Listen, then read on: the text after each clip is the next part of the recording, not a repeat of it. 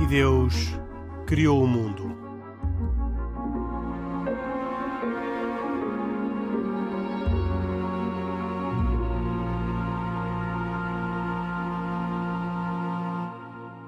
Boa noite. E Deus criou o mundo, um programa semanal na Antena 1 e também disponível em podcast.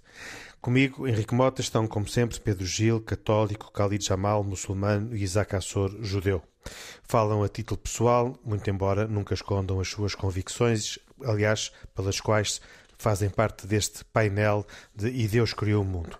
Um projeto uh, produzido e criado por Carlos Quevedo, para debater temas de atualidade na perspectiva das religiões e para esclarecer assuntos das próprias religiões monoteístas.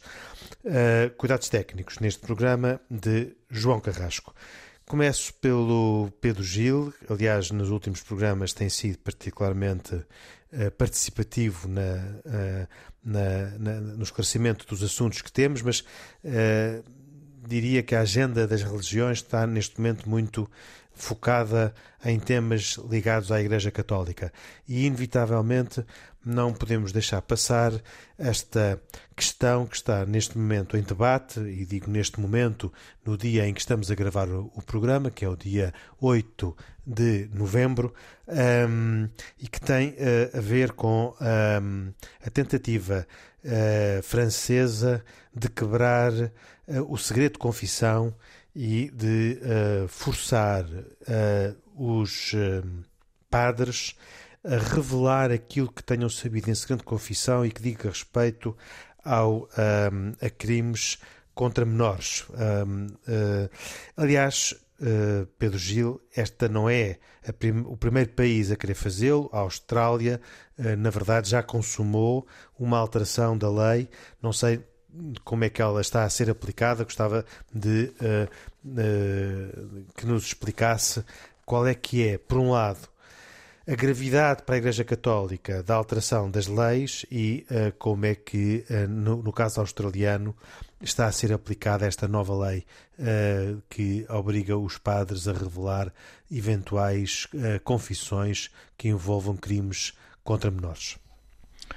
Bem, eu não sei como é que está a ser aplicada a lei australiana. Eu sei entender a enorme dificuldade que uma lei assim poderia ter em ser aplicada. Porque eh, vamos tentar agora, primeiro, é meter-nos dentro do que é, que é uma confissão. Uma confissão é uma conversa que uma pessoa tem com alguém que é um padre, em quem vê naquele momento um representante de Deus.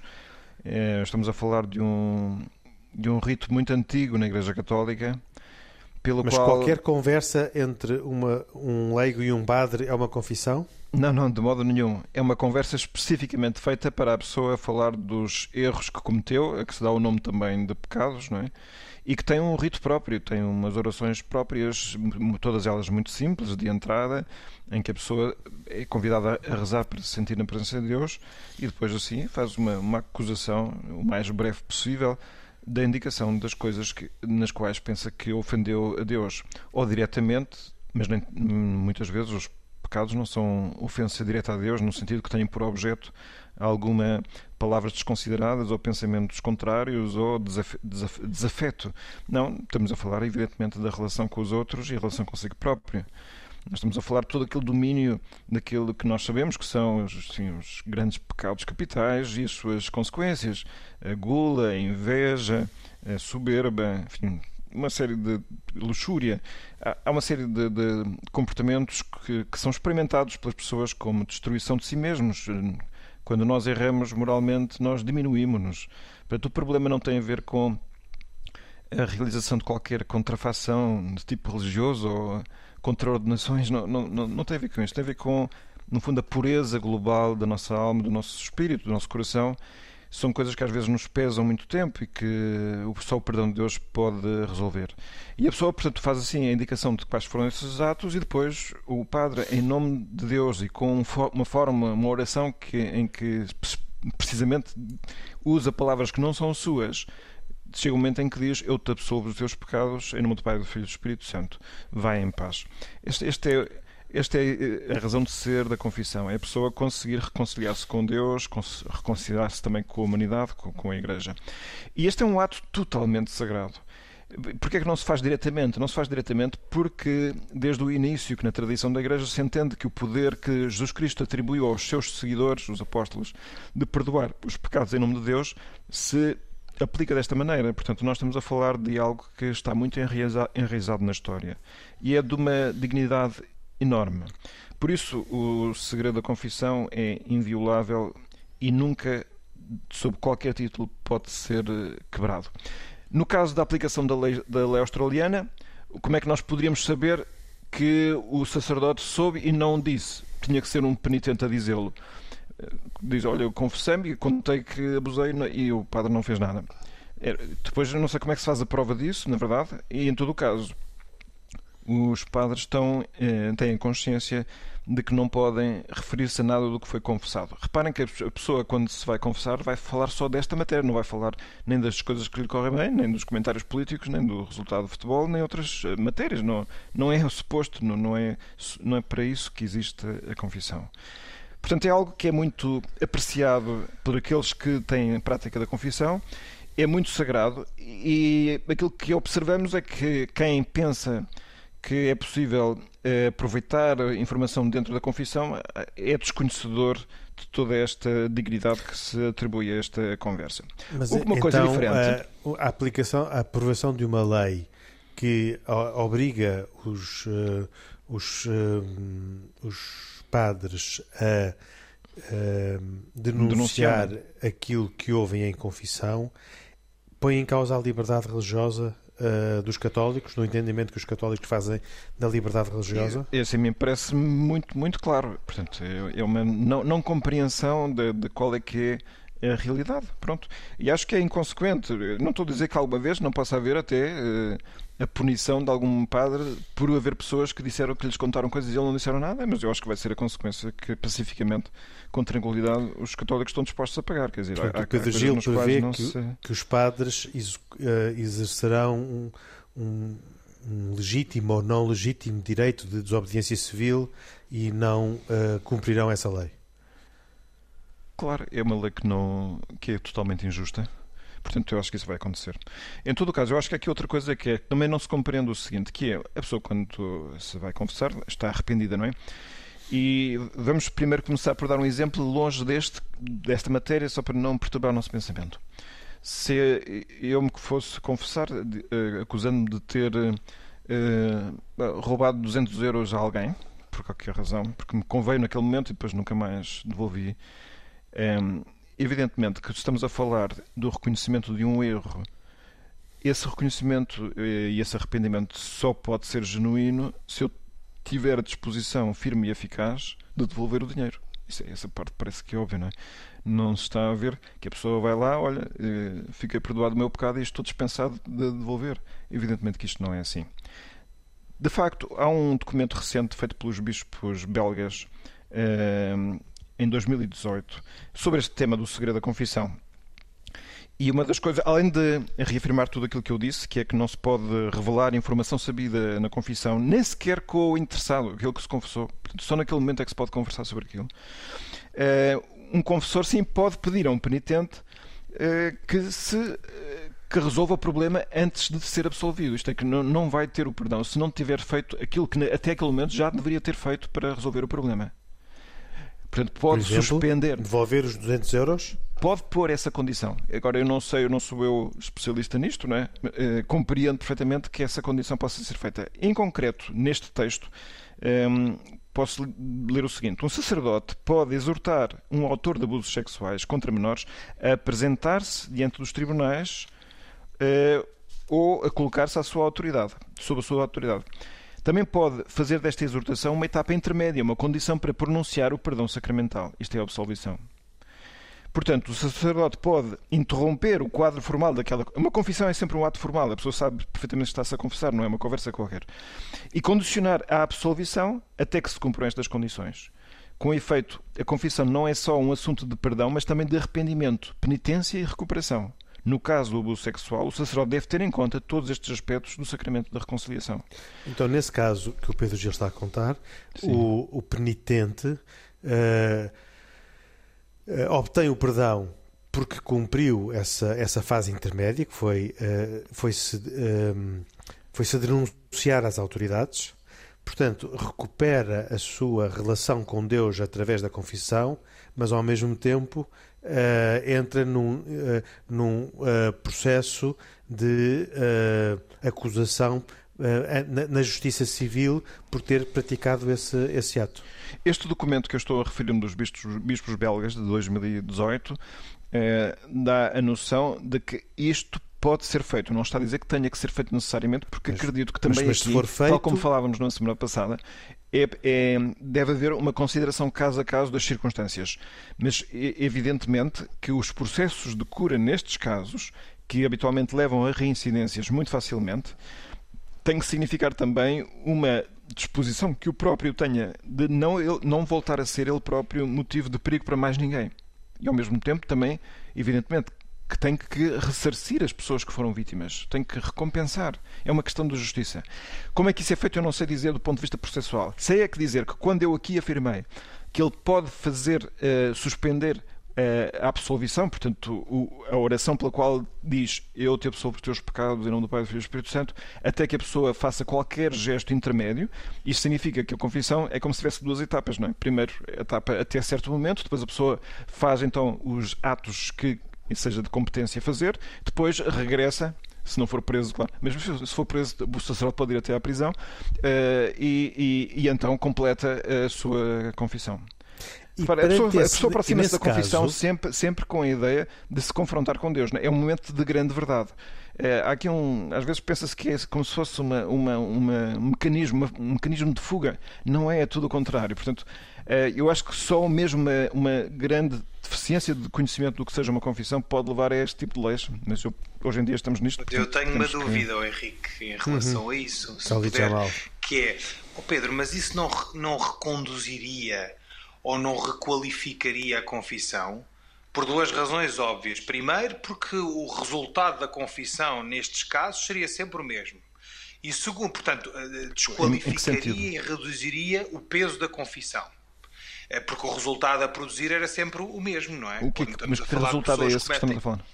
O resultado é, quer dizer, a pessoa não tem a absolvição, quer dizer, eu, eu acredito, eu vou, vou, usar aqui um termo que é jurídico, mas percebo, penso que vocês percebem bem, que é a chamada margem discricionária. Existe o, o, sacerdote, quem, quem no fundo uh, uh, absolve, não é? Sim. Em nome de Deus, evidentemente, uh, tem ali uma margem discricionária para não ir sempre reconduzir ao mesmo resultado. E aquilo que está a dizer é que é alguém que, que abuse ou que, no fundo, cometa algum tipo de delito que tenha implicações penais e criminais, que o padre ou que o sacerdote, o ministro de culto, o que quisermos, não uh, terá outra opção, se isto fosse uma, uma regra aplicada, não é? Que não teria outra opção a não ser suspender sempre a absolvição sem a pessoa se entregar às autoridades civis. Mas eu não afirmei isso. Eu não, eu não afirmei isso. Eu disse que o sacerdote pode exortar. Pode fazê-lo, pronto. Mas quem mas decide ser bom, se faz ou não é... ser bom tê-lo como regra, não é? Porque assim, no fundo, à partida compatibilizaria a confissão com a questão, com, com, com, a, com a, lei civil. Depende, é coisa... depende. Eu vou, eu, vou, eu vou dar bem a noção clara. Vamos imaginar que é um sacerdote que conhece muito bem aquele penitente. Quando aquele penitente anuncia o compromisso de logo a seguir fazer qualquer coisa, pode assumir aquilo como um dado.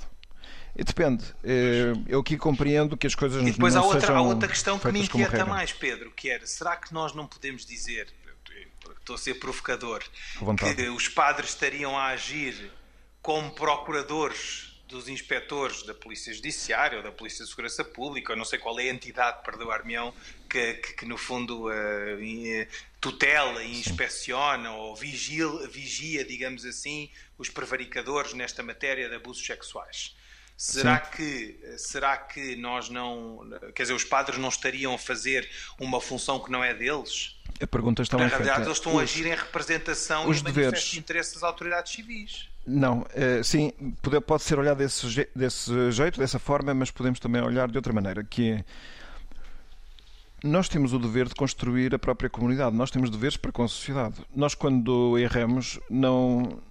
Evidentemente que por assim dizer, nós somos os primeiros a ser, a ser um bocadinho destruídos por esse mesmo ato. Não é? Ainda que às vezes os prejudicados pareçam estar fora, quem atua mal é uma pessoa que se autodominua. Isto é sempre um processo moral, é sempre assim. Portanto, as coisas boas engrandecem-nos, as coisas más tornam-nos pequenos. Mas não é só a própria pessoa. Portanto, nós temos relações com outras pessoas e as relações ficaram feridas, as pessoas ficaram feridas e ficaram às vezes prejudicadas. E ficamos com o dever de justiça estrito de uh, reparar. E eu falei o exemplo do roubo de dinheiro, mas é apenas como um exemplo, porque há muitas situações em que nós uh, magoamos outros e, portanto, merece sempre uma reparação adequada. Quando, em qualquer crime, nós ofendemos a própria comunidade, portanto, temos deveres em relação a isso. Mas, como digo, eu não sei dizer mais sobre aquilo que é, enfim, os protocolos e, e que possam existir para recomendação aos padres da forma de gerir a confissão.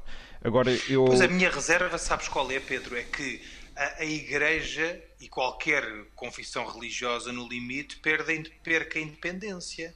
Porque a partir do momento em que nós, os padres, ministros de culto, agem representação ou em defesa daquilo que seria a lei civil, também, em princípio, e como decorrência disso, se pode entender que uh, quem, no fundo, acautela esse interesse do ponto de vista civil possa dar orientações aos padres e eles perdem a independência. E ao Não. perder a independência, uh, põe em causa aquilo que é os mínimos da sua comunidade religiosa. Os princípios que se aplicam numa confissão são a lei moral e a lei de Deus, não, são, não é a lei civil e os deveres para com a, comunidade que podem ter expressão depois, como é que se resolvem, podem ter expressão institucional e, portanto, se uma comunidade tiver um sistema judicial em funcionamento e tudo isso, as pessoas podem ter que eh, enfim, interagir com as autoridades estabelecidas. Mas ainda que não houvesse, ainda que não houvesse um modo adequado, não deixa de ser um dever moral prévio a qualquer ordem exterior de a pessoa ter uh, reparar as feridas que causa no corpo social. E, portanto, e, e nos casos em que há, há crime, as coisas têm essa grandeza. Agora, não, este, este cuidado tem a ver com a formação uh, e o amadurecimento da pessoa e a sua reintegração e a reconciliação com a, com a, sociedade e a comunidade em que vive, mas não por razão de nenhuma força, nenhuma lei uh, oh, exterior. Oh Pedro, oh Pedro, posso fazer uma pergunta? Sim. Desconheço. Uh, se alguém em confissão confessa ao sacerdote que cometeu um crime, assassínio, violação. O sacerdote tem a obrigação de, de passar esta informação às autoridades? Não, é, é, é, portanto, o segredo da confissão é totalmente inviolável. Em circunstância mesmo, nenhuma. Mesmo nestas situações? Mesmo nestas circunstâncias. É, eu, eu não conheço a casuística toda à volta da confissão se já me tivesse acontecido passar por esse, por esse tipo de factos, não, é... talvez pudesse contar a minha história, mas não conhecendo esse, pelo menos essas histórias, não posso falar de experiência própria. Mas, ó Pedro, com certeza que já deve ter havido, infelizmente, situações destas, como, como eu falei agora. Sim, é, é, aliás, até às vezes pode acontecer o seguinte, e eu. Ou, Ouço dizer isto como casuística, mas eu não conheço o caso concreto. Era preciso falar com alguém muito entendido. Mas se um sacerdote souber numa, numa pessoa que se realmente eh, conta um, um, erro que praticou em que o próprio sacerdote foi prejudicado e ele ficasse a saber isso pela primeira vez, ele não poderia usar essa informação fora da confissão. Sim. Portanto, a confissão é um diálogo que se estabelece entre o penitente e o confessor e que uh, morre nesse, uh, nesse âmbito, tanto quanto Sim, eu estou a perceber. Porque... E por essa razão o confessor não pode ser uh, interpelado a revelar a terceiros, nem sequer às autoridades nacionais, em, em caso uh, da prática de crime pelo penitente, daquilo que tiver ouvido na confissão. Mas pode certo. revelar se tiver sido numa conversa que não tenha tido a natureza de uma confissão. Certo? Certo. Agora, só em relação ao primeiro ponto, é porque esta conversa é uma conversa que a pessoa quer ter com Deus. Portanto, o padre está ali como meramente instrumental em relação a isso. E é por isso é que se reserva todo este cuidado à volta desta conversa. Agora, aquilo que saiba fora da confissão tem um, deve gerir com a mesma forma como qualquer pessoa que tem um segredo profissional. Portanto, no fundo, a pessoa é como ouve. se estivesse a falar com Deus, Pedro, não está a falar claro, com o padre. O padre é exatamente. é simplesmente um representante de Deus na, naquele Tal e qual. Por isso é que a pessoa não se confessa com necessariamente. Não, melhor, não tem que escolher o confessor em função da personalidade, embora possa também usar esse critério, mas deve-se recordar que qualquer sacerdote é adequado porque qualquer um tem poderes de Deus para perdoar, porque o próprio Cristo deu esse poder à Igreja.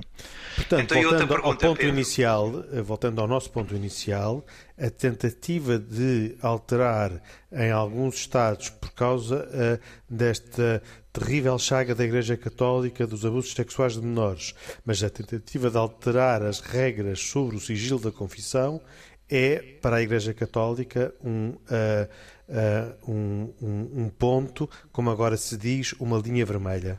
Sim, o, o primeiro-ministro francês esteve com o Papa, não é?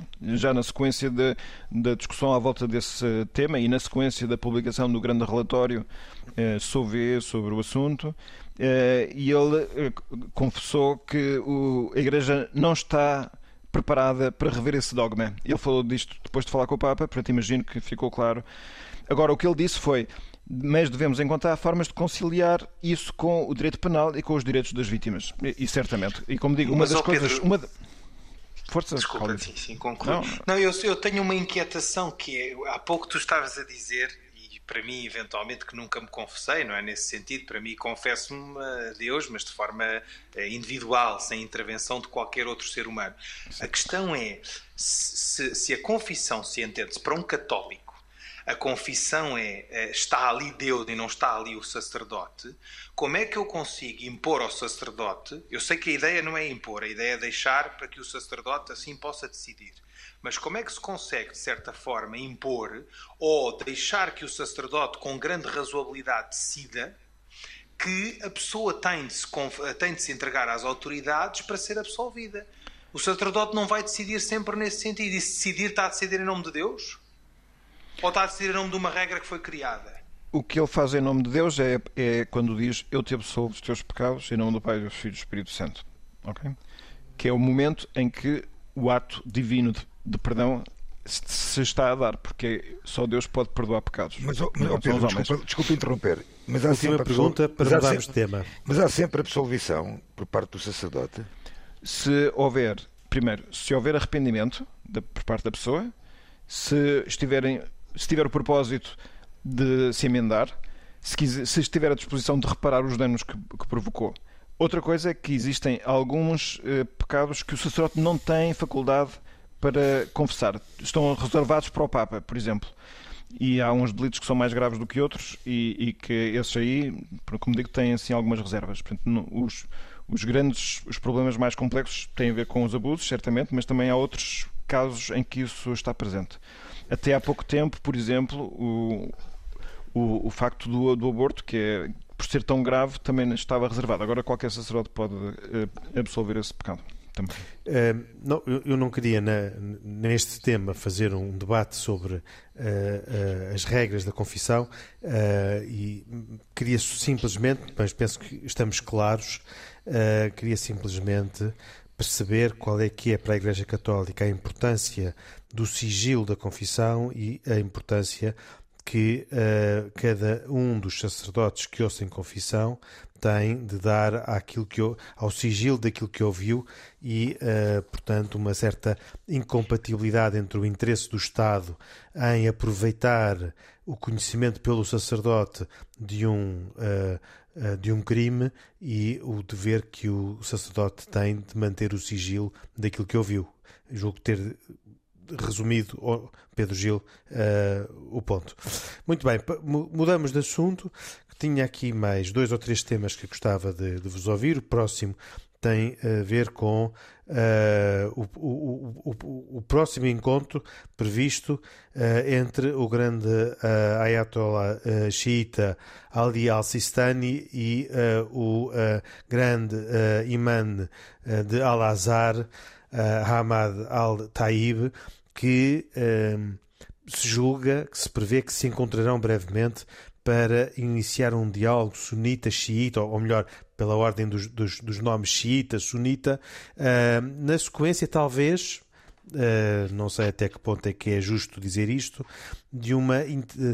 Participação que o Papa Francisco teve na, na, na, no aproxim, na aproximação entre estes dois grandes líderes religiosos do mundo islâmico, porque primeiro o Papa assinou uma declaração com o grande imã de Al-Azhar e depois visitou um, o uh, Ayatollah Ali al-Sistani e perguntou ao, ao Khalid Jamal uh, qual é que é uh, a importância deste encontro e, e, e, que expectativas é que ele lhe, lhe suscita a si como muçulmano. Oh, Henrique, antes de mais reconhecer o mérito do Papa Francisco, o Henrique disse-o bem, portanto, para aqueles que acham, desculpe a expressão, que os católicos fazem tudo mal, a verdade é que o Papa Francisco está de parabéns, não é? Mais uma vez, porque na realidade conseguiu, fruto dos seus encontros e daquilo que se chama a magistratura de influência, conseguiu juntar dois líderes que não é que não, não é que fossem inimigos ou que nunca se pudessem ter juntado, mas não havia essa iniciativa, eh, tanto no, do lado sunita como do lado xiita, nunca houve se calhar uma, uma ideia, um espírito, uma iniciativa de se encontrar. E de facto o Papa Francisco, com os encontros individuais com cada um deles, penso que de forma inequívoca para mim e clara, eh, despoltou esse encontro, ou vai despoltar esse, esse, esse, espírito de diálogo, o que eu acho que é bastante profícuo e, portanto, eh, todo o mérito para o Papa Francisco por ter conseguido essa, essa, esse magnífico espírito uh, que depois dá base ou despoleta, digamos assim, esse encontro. Em relação às finalidades, ou melhor dizendo, àquilo que é a expectativa em relação ao encontro. O encontro é um início de conversa, Henrique, e porventura uma reconciliação entre aquilo que na verdadeira base nunca foi uma, gran, uma grande celeuma. É verdade que xiitas e sunitas pensam de forma diferente no que toca à autoridade islâmica. É verdade que têm uh, algumas divergências e pontos de discórdia, mas nunca ao ponto de guerrear abertamente. O que existe, por outro lado, são, em princípio, duas nações que nós sabemos, que é a Arábia Saudita e o Irão, que têm interesses estratégicos e geopolíticos distintos e que, uh, cujo fenómeno foi exponenciado, eu não vou dizer e traçar teorias de conspiração. E a Arábia Saudita dizer... é sunita e o Irão é xiita, não é? Para, sim, sim, sim. Para tornar é, claro sim, para, para, os nossos para, ouvintes. Precisamente, para, para clarificar. Uh, repare, uh, não vou traçar teorias de conspiração e dizer que foi uh, um barril de pólvora incendiado por terceiros, mas a verdade é que eu já falei com iraquianos Uh, atenção que o Iraque, embora tivesse sido liderado por Saddam sunita, é um país de maioria xiita. O Irão é de maioria xiita. Existem xiitas em outras partes do globo, embora no seu todo não representem mais de 10 a 15% do universo islâmico global, mas há países que têm, de facto têm uma, uma predominância. E, portanto, falei com muitos testemunhos que me disseram, Khalid, isto é uma coisa recente.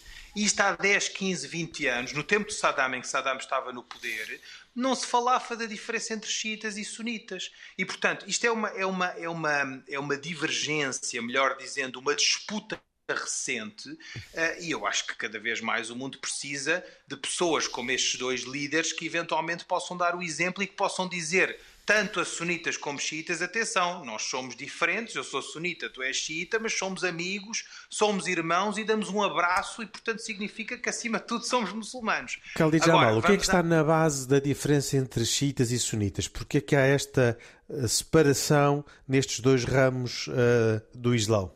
Henrique, dito de forma muito simplista, o profeta Muhammad, quando uh, próximo da sua morte, terá dito em vésperas da sua morte, num, num, num, sermão dado no Monte de Arafat, que o líder, ou melhor, o continuador da sua fé, não na profecia, atenção, porque a profecia, o selo da profecia foi o profeta, mas que o continuador daquilo que era a sua orientação, a orientação divina, seria pela pessoa mais próxima dele.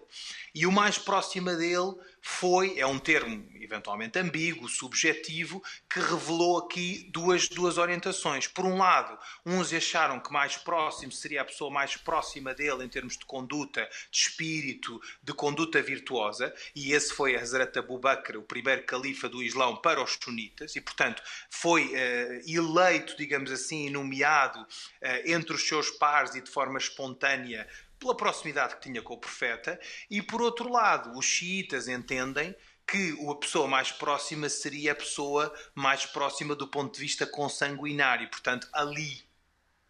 Primo Mas já, já havia, no tempo do profeta, já havia sunitas e xiitas? Não, não, não, não. No tempo do profeta havia uma hegemonia e uma união em torno do profeta e, portanto, isso só aconteceu após a morte do profeta Portanto, Muhammad. sunitas e xiitas é uma separação que acontece a partir da morte de... Após a morte do profeta Muhammad. Logo de imediato, com muita pena, não é? Porque, na realidade, enfim, lá está, muitas vezes diz-se, perde-se um, perde um referencial e o profeta era um referencial, não é? Para a fé.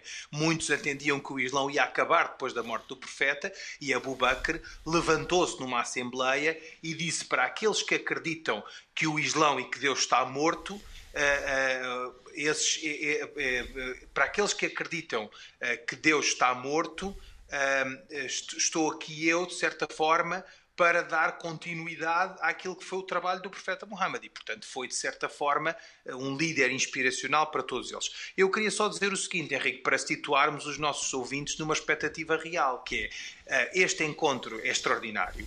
E vocês sabem, enfim, aqueles que me ouvem há alguns tempos ou que, que nos aturam, desculpem a expressão, sabem que uh, eu sou um otimista, confesso, mas é preciso também dizer, é bom da verdade, que este encontro não vai resolver os problemas da humanidade e não vai resolver as querelas entre xiitas e sunitas, especialmente no plano geopolítico. Porquê? Por uma razão muito simples, porque na realidade nós estamos a encontrar o imam da Al-Azhar líder sunita proeminente, não legitimado formalmente, com o líder xiita do Iraque. Nós não estamos a pôr um iraniano e um saudita na mesma mesa. É? E, portanto, vamos lá ver. Estes líderes são inspiracionais, têm de exemplos e provas dadas de diálogo e ainda vão continuar a dar, espero que muito maior, de forma muito mais impactante, eh, mas isso não resolve os problemas, não é? Portanto, quer dizer, na realidade eh, é, é preciso, isto, isto é para dizer que é preciso fazer muito mais e que eu acho que, que isto é o início de uma jornada longa que tem que ser feita entre estas duas facções e orientações do Islã. Uh Isaac Assor, uma outra notícia também das, dos últimos eh, dias, ou melhor dizendo, das últimas semanas, que envolve no, novamente o Papa Francisco e a sua uh, magistratura de influência, para usar a expressão do Khalid Jamal, mas que talvez outros achem que é uma intervenção onde não tinha que, que estar a intervir. Uh, o Papa Francisco encontrou-se com uh, Muhammad Abbas. Falar, acho Uh, encontrou-se com Mohamed Abbas e uh, os, os, dois defenderam uma solução de dois Estados para Israel e a Palestina, uh, com um estatuto próprio, sui generis, para Jerusalém. E o que eu lhe peço agora é o seu comentário a esta possibilidade de vir a, a, fazer caminho esta proposta que o Papa Francisco e a Abbas uh, uh, apresentaram Bem, essa, essa, proposta não. Essa, essa, Que não é nova, aliás. Em relação, em relação à, à questão que me coloca, eu devo dizer primeiro que uh, este assunto é um assunto que não é obviamente novidade nenhuma, já foi por demais debatido e falado. e foi um encontro entre o presidente da autoridade palestiniana e o Papa. Ou seja, não teve ali outra parte envolvida, que também é importante ser ouvida, que é o Estado de Israel. Uh, devo dizer que no meu caso pessoal, uh, custa-me um bocadinho ouvir, uh, custa-me, e já vou rebater a razão porque é que estou a falar desta forma, que tornar Jerusalém como uma cidade internacional chamamos uma, uma eh, chamada cidade uh, santa para as três religiões, eu continuo a discordar e basta uh, falar em dois ou três pontos que percebemos de antemão que a cidade de Jerusalém não é a cidade santa, a cidade nem para o, para o islamismo. No caso de Israel, devo dizer que Jerusalém, e para o povo judeu, uh, só na Torá, ela, a cidade de Jerusalém é citada por 850 vezes, e que eu saiba, Khalid, podes-me confirmar, onde é que está alguma vez citada a cidade de Jerusalém no Corão, porque eu acho que não está. Oh, Isaac, eu, eu não concordo que se use como argumento. Eu não concordo que se use como argumento o número de Mas vezes ainda não que ela é acabei. citada. Ainda não acabei. Nós fazíamos a oração virados Posso para Jerusalém, continuar? portanto, Oh, não podemos reclamar oh, que ela é oh, mais Khalid, mas judaica deixas-me- do que islâmica. Deixas-me deixas de- deixa- terminar. Deixas O, o Isaac fez uma pergunta ao Khalid e o uma Khalid respondeu-lhe. Certamente portanto, não está se mencionada as não, mas não eu, quiseres- não, mas eu, Se não, um mas, ponto mas de eu quero que o Se o Khalid diga Isaac Assor não quer ser interrompido, não faz perguntas. Não, não, a pergunta que eu fiz foi a seguinte: quantas vezes está mencionado no Corão a cidade de Jerusalém? Honestamente não sei, mas admitindo que está menos vezes do que no- na Torá, nem por isso se retira a razão aos muçulmanos e aos cristãos. Então quer dizer, pode-se dizer que Jerusalém é mais judaica do que cristã? Claro que podes, e já vou-te explicar porquê. Isso para, mim, isso para mim é um disparate, peço desculpa. pá, Não é disparate respeito. nenhum, não é disparate nenhum. E, e Então, toma atenção. vamos a isso. Vamos à discussão. Vamos, e vamos continuar a, a- a falar de razões, outra, outras razões. Eh, em qualquer lugar do mundo que um, que um judeu esteja a rezar, ele reza virado para onde? Para Jerusalém. E os muçulmanos Onde também é que já, está rezaram- o já local mais sagrado do povo Jerusalém. judeu? O Muro das Lamentações. Onde é que ele está? Em Jeru- eh, eh, um Muro das Lamentações, que é o local mais sagrado para o povo judeu, onde é que está? Em Jerusalém. Mais um exemplo, outro exemplo. Outro exemplo mais, só para terem uma ideia, qualquer judeu quando casa eh, parte um copo. Não sei se já viram alguma vez essa situação. Sim, e diz, sim. uma, e diz uma, uma, uma, uma frase muito própria que diz: se eu te escolher, se eu te esquecer Jerusalém, é como, é como ficarei com a minha mão direita sem, sem, sem, sem funcionar, sem mexer, sem mestria.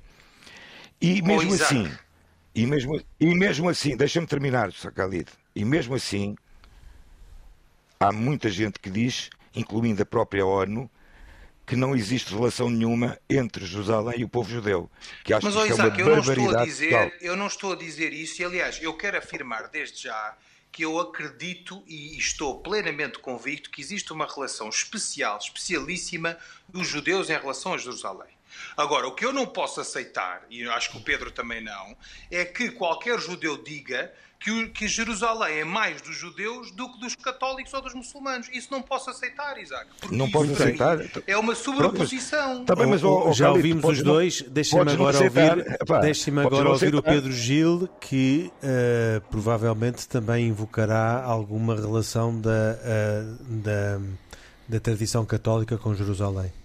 Quer dizer, Jerusalém tem é uma relação muito especial é, é com Deus e isso é aquilo que a todos nós nos eh, deixa sensíveis e perplexos, não é? E essa é a razão pela qual não nos desligamos de Jerusalém. É, é claro Mas, que ó Pedro, tu verias com bons olhos como católico que Jerusalém só estivesse ligado aos judeus e que fosse completamente apagada e subtraída qualquer relação com os católicos e com os muçulmanos? Quer dizer, é- é- Mas quem é que disse, mas quem é que disse isso? Quem é que Então, mas disse porquê a isso? necessidade de sobreposição? Porquê a Desculpa, necessidade de dizer que ela mas é quem é mais que- mas judaica é que do que disse- muçulmana? Mas quem é que disse? Não é. uh, uh, vamos lá ver, ó ó Khalid, vamos lá ver se a gente se entende.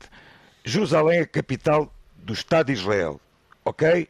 O Estado de Israel é um Estado judaico. A relação entre Israel, o povo judeu e, e Jerusalém está, está por demais citada em qualquer, em qualquer Com lugar uma tu possas relação dos católicos e dos Eh, islâmicos. não está Isaac. impedida não a entrar.